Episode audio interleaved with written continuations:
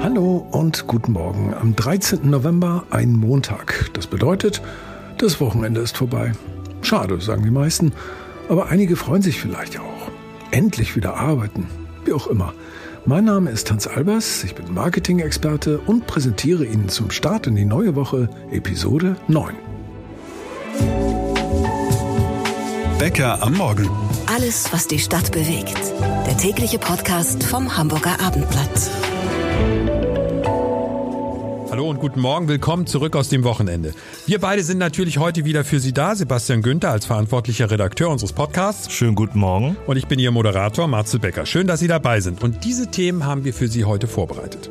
Am Hauptbahnhof wird gebaut. Und zwar ohne Ende. Pendler also aufgepasst. Die Hamburger S-Bahn, die Hamburger U-Bahn und der ganze Hauptbahnhof werden in den kommenden Jahren so dermaßen umgebaut, dass wir Baustellen haben werden, die riesige Krater in der Stadt haben. Die AfD nun auch in Hamburg bei über 10 Prozent, sagt zumindest unsere repräsentative und exklusive Umfrage. Bei der letzten Bürgerschaftswahl sind sie nur knapp reingerutscht, jetzt stehen sie bei 14 Prozent bei der sogenannten Sonntagsfrage. Und hier beginnt das Problem. Da sind Sebastian und ich ehrlich. Wir haben bisher zu den Umfrageergebnissen mit der CDU gesprochen, mit den Grünen und den Linken. Die SPD fehlt noch, aber auch die AfD. Und deshalb führen wir heute ein Gespräch, welches sicher schon umstritten ist, bevor überhaupt jemand auch nur ein einziges Wort daraus gehört hat. Nämlich mit Dirk Nockemann.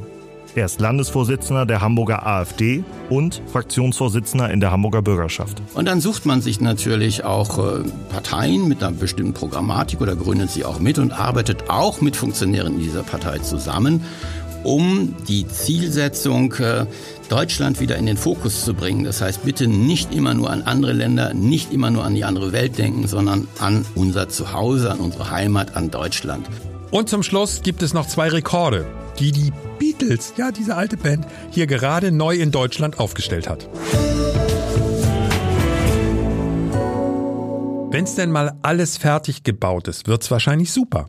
Aber bis dahin ich sag mal, das wird ganz schön eng. Um was geht's? Natürlich um den Umbau am Hauptbahnhof. Christoph Ribacek, unser Reporter, was genau ist da am Hauptbahnhof an Umbauarbeiten geplant? Und für die Pendler, sage ich mal voraus, wird's wahrscheinlich ganz schön bitter. Ja, das ist auch äh, berechtigt so, denn mindestens noch drei Wochen lang werden wir ein Chaos am Hamburger Hauptbahnhof haben, was die S-Bahn betrifft, das äh, ohnegleichen ist. Und das hängt damit zusammen, dass der sogenannte City-Tunnel, also die Verbindung der S-Bahn bis nach Altona noch gesperrt sein wird, drei Wochen. Nach drei Wochen soll aber alles besser werden.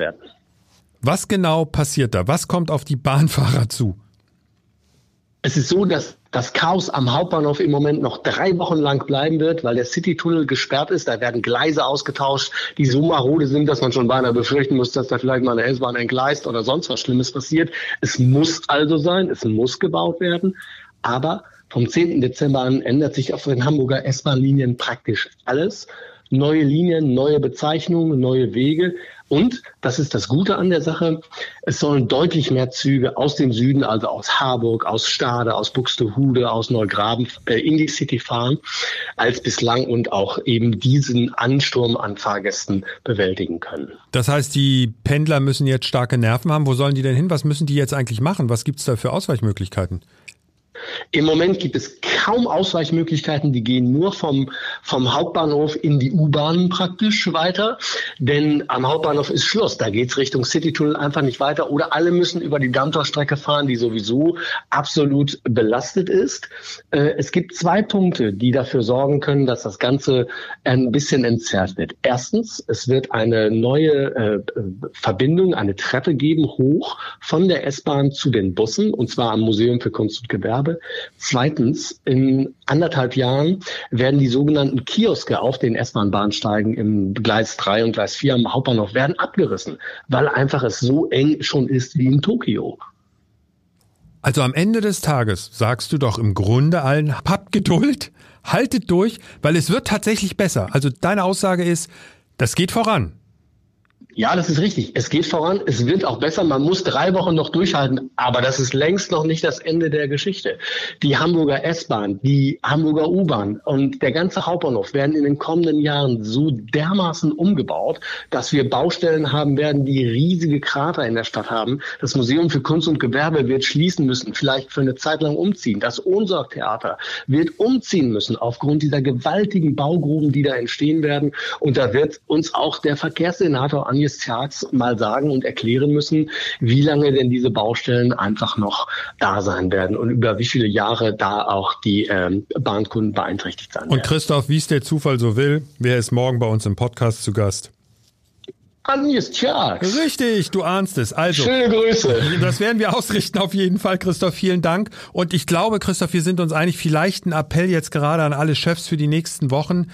Gib den Mitarbeitern einfach durchgehend Homeoffice, wenn das möglich ist, oder? Homeoffice mehr Zeit einplanen, vielleicht gar nicht in die, in die Stadt fahren, sondern einfach nochmal drei Wochen Geduld. Wir haben uns mit diesem Interview ein bisschen schwer getan. Das haben wir unserem heutigen Gast auch offen und ehrlich kommuniziert. Die AfD ist eine demokratisch gewählte Partei, aber ob sie auch eine demokratische Partei ist, darüber wird viel und oft gestritten. Sie gehört aber zur politischen Landschaft dieses Landes. Und deshalb ist heute bei Becker am Morgen ein Mann zu Gast, der natürlich auch umstritten ist. Der Landes- und Fraktionsvorsitzende der AfD Hamburg, Dirk Nockemann. Herr Nockemann, mal zum Einstieg. Wir fragen Sie jetzt einfach mal, beschreiben Sie sich politisch selbst. Was ist Ihre Antwort für Menschen, die von Ihnen vielleicht noch nie was gehört haben? Wir machen hier in Hamburg eine Politik für den Menschen. Wir sind sehr bürgernah. Wir holen die Menschen ab, nehmen sie mit. Die Menschen, die Bürger wollen auf jeden Fall einen Politikwechsel. Das sehen wir ja auch an den großen Umfrageergebnissen.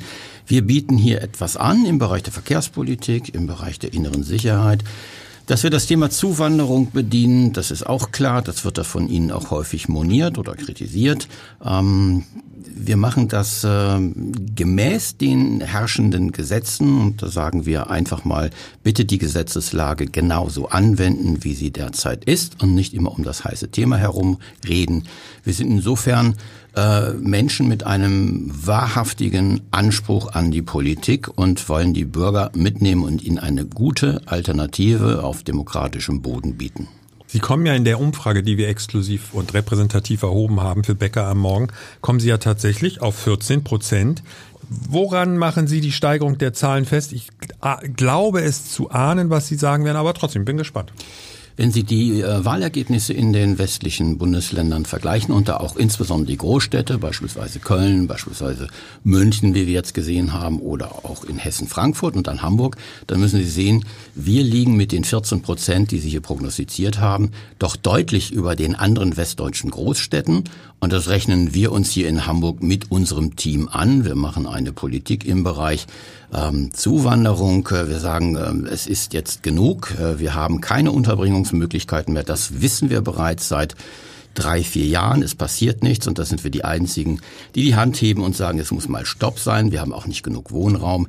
Dann legen wir die Finger in die Wunde dieser Verkehrspolitik, die ganz einseitig die Autofahrer benachteiligt. Das können wir so nicht mehr fortsetzen. Äh, Hamburg wird zur Staustadt. Das behindert Gewerbe, das behindert die Bürger. Wir sind äh, auch im Bereich der Bildungspolitik, was Sie so überhaupt nie sagen von uns. Wir wollen nämlich die Schulen wieder so ausstatten, dass die äh, Schüler wieder im oberen Bereich auch in den MINT-Fächern, in den naturwissenschaftlichen Fächern sich bewegen. Das ist im Moment bei weitem nicht der Fall. Es gibt noch eine Reihe von anderen Punkten, vielleicht kommen wir da im Gespräch noch drauf. Sie haben gerade schon die westdeutschen Großstädte angesprochen und Sie haben im NDR Sommerinterview dieses Jahr gesagt, 22 Prozent sind gesetzt. In Hamburg werden es ein bisschen weniger sein. Das liegt aber an den regionalen Besonderheiten hier in Hamburg. Und da stellt sich mir die Frage, was sind denn regionale Besonderheiten in Hamburg für Sie? Äh, die sprachen es dem ja gerade an. Es sind natürlich äh, die Großstädte, wo die AfD immer etwas schlechter abschneidet. Das liegt auch daran, äh, dass wir hier im Prinzip viele Einpersonenhaushalte haben, nicht so sehr Familien haben. In den ländlichen Bereichen, das sehen Sie auch hier in der Stadt übrigens, in Bergedorf oder in Harburg unten, da schneiden wir in der Regel drei, vier Prozent besser ab als beispielsweise in, in Eimsbüttel oder in Altona. Das liegt halt auch an der Bevölkerungsstruktur. Das liegt auch daran, dass wir ganz viele Studenten haben, wo wir im Moment äh, den Umfragen nicht ganz so gut liegen. Aber können Sie sich das erklären, warum Sie zum Beispiel bei Studenten nicht gut liegen?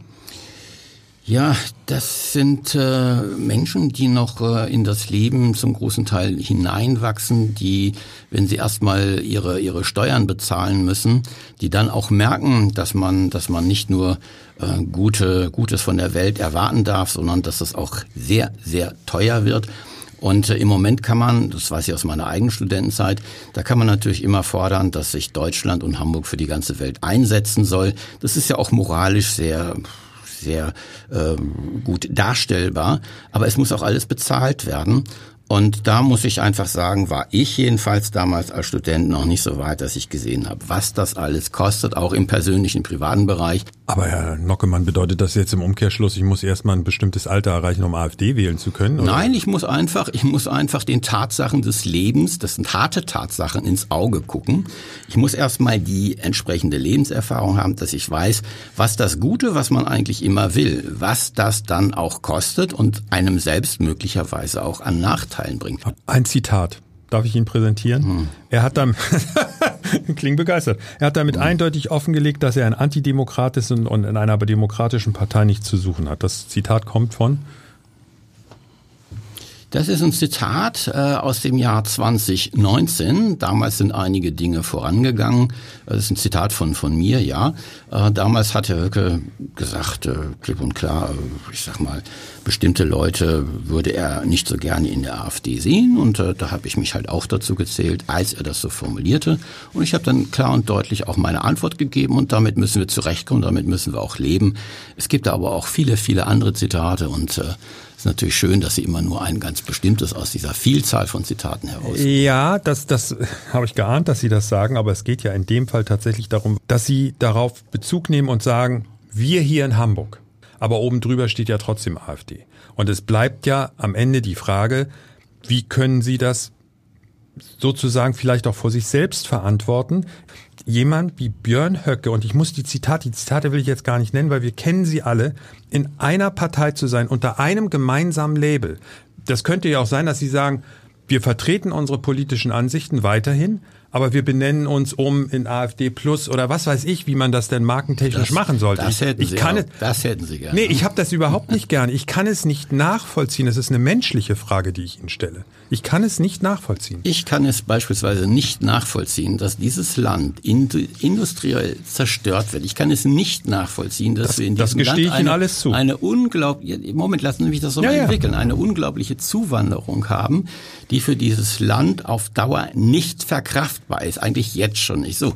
Und dann sucht man sich natürlich auch äh, Parteien mit einer bestimmten Programmatik oder gründet sie auch mit und arbeitet auch mit Funktionären in dieser Partei zusammen um die Zielsetzung äh, Deutschland wieder in den Fokus zu bringen. Das heißt, bitte nicht immer nur an andere Länder, nicht immer nur an die andere Welt denken, sondern an unser Zuhause, an unsere Heimat, an Deutschland.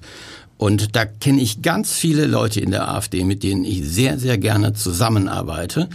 Äh, ich könnte Ihnen niemanden aus dem Bundesvorstand nennen, wo ich sagen würde, dem gebe ich nicht die Hand. Das wäre ja auch Quatsch. Das sind alles Leute, mit denen man konstruktiv zusammenarbeiten kann und natürlich haben sie in jeder Partei auch Menschen, wo sie sagen, äh, naja, der hat so seine Meinung, äh, diese Meinung teile ich nicht.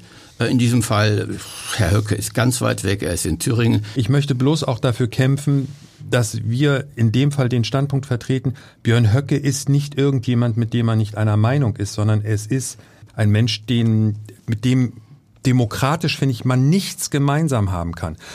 Wir haben noch eine weitere Frage gestellt ähm, zum Thema Obergrenze. Ich weiß nicht, ob sich das bei Ihnen bisher schon rumgesprochen hat, weil das war mehrfach auch bei uns im Podcast und im Abendblatt zu lesen. Und das ähm, wird Ihnen jetzt sicherlich, ähm, sage ich mal, mindestens indirekt, wenn nicht sogar direkt recht geben mit dem, was Sie eben politisch formuliert haben, dass nämlich 75 Prozent der Hamburger der Meinung sind, wir brauchen eine Obergrenze für Migration in unserer Hansestadt. Schauen Sie sich mal die norddeutschen, die nordeuropäischen Länder an. Die fahren jetzt eine gemeinsame Abschiebeinitiative. Die werden sehr wahrscheinlich den Zugangsbereich auf 10 Prozent der jetzigen Zahlen, die Sie da oben haben, reduzieren. Viele Länder wollen ganz weg aus diesem Bereich. Nur bei uns heißt es, wir können hier nichts mehr ändern, wir bräuchten Obergrenzen, wir können an den gesetzlichen europäischen Vorgaben nichts ändern. Ich halte überhaupt nichts von dieser Obergrenze. Ich sage klipp und klar, wenn wir wirklich nur politisch Verfolgte aufnehmen, dann sind wir weit unterhalb dieser sogenannten Obergrenze. Weit, weit unterhalb. In einem verkraftbaren Bereich von einigen tausend Menschen. Das heißt, sie brauchen ja nicht politisch irgendwelche, irgendwelche Lehren. Das, das sind für mich leere Versprechungen, leere Phrasen. Es wird sich hier sowieso nichts daran ändern. Frau Faeser will keine wirkliche Wende. Herr Scholz will diese erst seit seitdem die AfD hier bei 34 Prozent im Osten liegt, bei 22 Prozent im Westen. Das soll mir doch niemand was vormachen. Im Bäcker am Morgen Podcast vom Hamburger Abendblatt Dirk Nockemann, der Landesvorsitzende der Hamburger AfD. Und wir geben das Mikrofon sozusagen direkt weiter an Matthias Iken, unseren stellvertretenden Chefredakteur. Du hast jetzt das Interview in weiten Teilen gehört. Matthias, wie ist deine Einschätzung der AfD hier in Hamburg? Naja, die AfD lebt von dem Treibstoff, von dem Kraftstoff Migration und die Unzufriedenheit, die in Deutschland immer weiter wächst über die Zuwanderung, gerade über das Asylsystem. Und dieses Thema spielen sie einfach überall und immer aus. Herr Nockemann reagiert ja fast schon ungehalten darauf, wenn man diese These aufstellt, dass die AfD nur so eine Ein-Themen-Partei ist. Das bestreitet er energisch und redet von Verkehr, von Energie, wo sie überall unterwegs sind. Auch die Hamburger AfD sagt, er steht fest an der Seite Israels. Das kommt aber irgendwie nicht so an, finde ich. Ich würde das auch sagen, aber man muss ja die Frage stellen, warum wählen plötzlich so viele Menschen die AfD, wie in Bayern oder Hessen geschehen? Und warum sagen auch so viele Menschen in Umfragen, wie auch in unserer, sie könnten es sich vorstellen? Die werden nicht vorher das Programm durchgelesen haben und gesagt haben, das überzeugt mich, sondern die wollen eigentlich der Bundesregierung und den anderen Parteien die gelbe Karte zeigen und deutlich machen, wir wollen eine andere Migrationspolitik. Jetzt ist natürlich dann auch die Frage, wie geht's mit der AfD weiter? Du hast es angesprochen, ob sie weiter wächst, ist ja noch die Frage. Kann sein. Wir müssen ja erstmal gucken, wie diese Beschlüsse der Bundesregierung jetzt zum Thema Migration wirken. Aber dann kommt ja wahrscheinlich die Sarah Wagenknecht-Partei. Kann es sein, dass die Sarah Wagenknecht-Partei vielleicht für alle, die sagen, die AfD ist ein großes Übel, das Heilmittel ist, weil sie das schaffen, was Friedrich Merz angekündigt hat, aber nie einlösen konnte? Naja, auf jeden Fall ist es eine zweite Alternative für Protestwähler. Die, die die AfD nicht wählen wollen, können dann auf Sarah Wagenknecht setzen, die ja in der Migrationsfrage eine ähnliche Fundamentalopposition einnimmt. Und das wird der AfD auf jeden Fall Stimmen kosten. Also nochmal, ich glaube, ein Großteil der Wählerinnen und Wähler wählen die AfD nicht aus Überzeugung, sondern aus Verzweiflung. Matthias Iken, vielen Dank für diese Einschätzung. Kommen wir nochmal zur Person Dirk Nockemann ein bisschen zurück und fragen Insa Gall, unsere Chefin in der Landespolitik. Insa, mit deiner Erfahrung und dem, wie du in den letzten Jahren die AfD hier in Hamburg begleitet hast, was würdest du sagen? Was ist dieser Dirk Nockemann für ein Mann? Was ist das für ein Politiker? Ja, Dirk Nockemann, der ist ja den Hamburgern schon länger bekannt. Der ähm, ist ja auch mit Schill schon ähm, in der Politik sehr sichtbar gewesen. Nockemann war damals Innensenator eine Weile lang und ist schon, das muss man sagen, glaube ich, ein Populist, auch wenn er doch tatsächlich gemäßigter ist als äh, die Höckes oder die anderen Radikalen in der AfD. Das würde ich ihm schon zugestehen. Aber man darf das nicht unterschätzen. Also gerade zuletzt diese Woche gab es in der Bürgerschaft äh, eine Anmeldung der AfD unter dem Fraktionschef Nockemann, da war die Rede vom Migrantenmob, der durch Hamburg ziehe im Zusammenhang mit Antisemitismus. Das gab da einen wirklich bisher einzigartigen Vorfall in der Bürgerschaft, dass nämlich auf Beschluss der Mehrheit das geändert wurde. Sozusagen dieser Mob wurde da rausgestrichen aus der Frage, ist auch in den Protokollen gestrichen. Also ist schon ein Populist, ist schon sehr ähm, auf der rechten Seite sehr populistisch unterwegs, aber gehört sicherlich nicht zum rechten Flügel der AfD. Und insgesamt kann sich die AfD freuen, natürlich über eine Prozentzahl von 14. Auf 14 Prozent käme sie, wäre morgen Bürgerschaftswahl hier in Hamburg, aber das ist natürlich nicht so viel wie in anderen Teilen Deutschlands. Also da waren die Erwartungen vielleicht sogar noch etwas höher. Ich habe sowieso das Gefühl, dass diese Umfrage so ein bisschen nur bedingt auf die Hamburger Politik abzielt. Man sieht ja tatsächlich, dass immer die Parteien jetzt außerhalb der Ampel gewonnen haben. Auch die Linke hat etwas zugelegt und eben die AfD. Und das liegt sicherlich auch an den äh, bundespolitischen Themen, die das ein bisschen überlagern. Sarah Wagenknecht, wie ist deine Einschätzung? Ist das eine Gefahr für die AfD insgesamt und ganz besonders hier in Hamburg oder können die sich eher entspannt zurücklehnen? Nee, ich glaube schon, dass das äh, eine Gefahr ist. Also die AfD ist eine Protestpartei. Ich glaube, die wenigsten Hamburger würden ihr tatsächlich zutrauen, sich an einer Regierung zu beteiligen. Also das ist ein Stück Protest, was da zum Ausdruck kommt. Und so ähnlich ist das ja auch bei dem Bündnis Sarah Wagenknecht, auch wenn man da noch genau schauen muss, was da eigentlich inhaltlich dann rumkommen wird. Aber es ist ja schon so, dass äh, eine ganze Reihe von AfD-Wählern eben auf die Frage, ob sie sich vorstellen können, dieses ganz linke Bündnis Sarah Wagenknecht zu wählen, schon sagen ja. Und insofern äh, dürfte die AfD eine der Parteien sein, neben der Linken, die, den, die da Stimmen verlieren könnten an Wagenknecht und ihre Freunde. Unsere Landespolitikchefin Insa Gall bei uns im Podcast mit ihrer Einschätzung zu Dirk Nockemann und der AfD. Vielen Dank. Das wollte ich dich die ganze Zeit schon fragen. Was? Du behauptest immer, du hättest einen schlechten Musikgeschmack. Woran machst du denn überhaupt schlechte Musik fest? Also ich finde meinen Musikgeschmack super. Das Problem sind die anderen. Jetzt sag mal, was hörst du so? Von bis. Also ich höre sehr gerne Klassik. Ich höre aber auch sehr gerne Techno. Remixe von Klassikstücken finde ich total genial.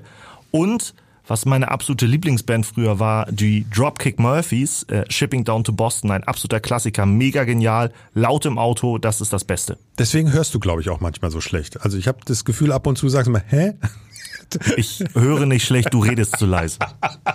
Aber das mit der Klassik kommt nicht von ungefähr, denn das wollen wir an der Stelle mal erwähnen. Du hast früher bei Klassikradio gearbeitet als Das Redakteur. stimmt. Genau. Ja, ja, ja, ja. Also eine gewisse Vorbildung ist auf jeden Fall da.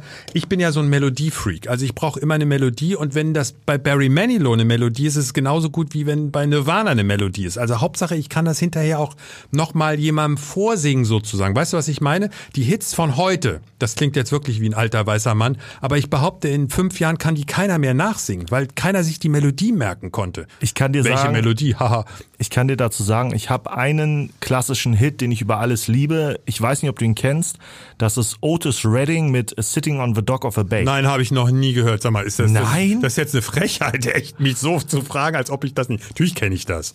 Entschuldige liegt- mal bitte. Das liegt aber am Alter. Ja, natürlich liegt es am Alter. Ich habe ihn übrigens, glaube ich, nicht bewusst erlebt, aber ich kenne ihn natürlich, gar keine Frage. Und womit habe ich dich in den letzten Tagen richtig genervt? Die Beatles. Ja, und sie sind in England auf eins gegangen, von 0 auf 1. Und sie sind auch, apropos guter Musikgeschmack, auch in Deutschland auf eins gegangen, von 0 auf 1.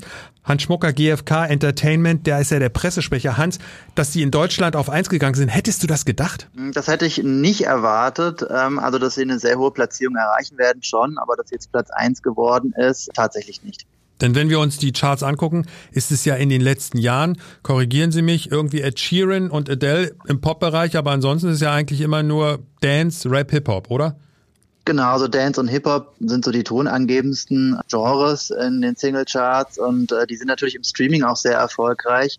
Und ähm, da haben es dann ja Produktionen, äh, die dann überwiegend so auf physische ähm, Formate setzen, ein bisschen schwerer. Zumindest bei den Singles. In den Albumcharts ist das Ganze natürlich wieder ein bisschen anders. Aber unter uns beiden, es besteht also noch Hoffnung. Es besteht Hoffnung, zumindest für die physischen äh, Fans. Und die Beatles haben es ja jetzt auch tatsächlich in Deutschland geschafft und sind von 0 auf Platz 1 gegangen und haben sogar zwei Rekorde aufgestellt. Zum einen sind die Beatles jetzt die Künstler mit der größten Zeitspanne zwischen zwei Nummer 1 Hits. Das sind sage und schreibe 54 Jahre. Ähm, der letzte Nummer 1 Hit liegt nämlich eine ganze Zeit zurück. Das war Come Together im Dezember 1969. Und habe ich Sie richtig verstanden? Es gibt noch einen zweiten Rekord. Ja, genau. Und zwar gelingt Now and Then die umsatzstärkste Woche einer internationalen Single seit über zwei Jahren. Also richtig, richtig erfolgreich das Ding. Und das liegt für den Hintergrund einmal zur Erklärung. Das liegt natürlich daran, dass die Fans diese ganzen Spezialeditionen auch wirklich haptisch haben wollen. Da geht's nicht nur um Streaming. Die Leute gehen tatsächlich hin und sagen, ich will eine CD, ich will eine, eine Platte haben, oder? Auf jeden Fall. Ich kenne auch einige Fans, die wirklich auch verschiedene Versionen gekauft haben. Und das ist ganz klar so eine physische Geschichte. Also ich freue mich auf jeden Fall darüber. Ich bin aber auch beinharter Beatles-Fan. Ich weiß, ich weiß, du weißt das, weil du ständig die Musik ertragen musst aus meinem Büro. Hans Schmucker ist der Pressesprecher von der GfK Entertainment. Die stellen die deutschen Singlecharts zusammen. Vielen Dank dafür, Hans. Und jetzt sagen wir auf Wiedersehen, aber es gibt noch mal kurz einen Ausschnitt von den Beatles, finde ich. Genau, liebe Hörer, morgen, ganz wichtig, kommt der Verkehrssenator. Und jetzt, was kommt jetzt, Marcel? Now and Then von den Beatles. Bye, bye.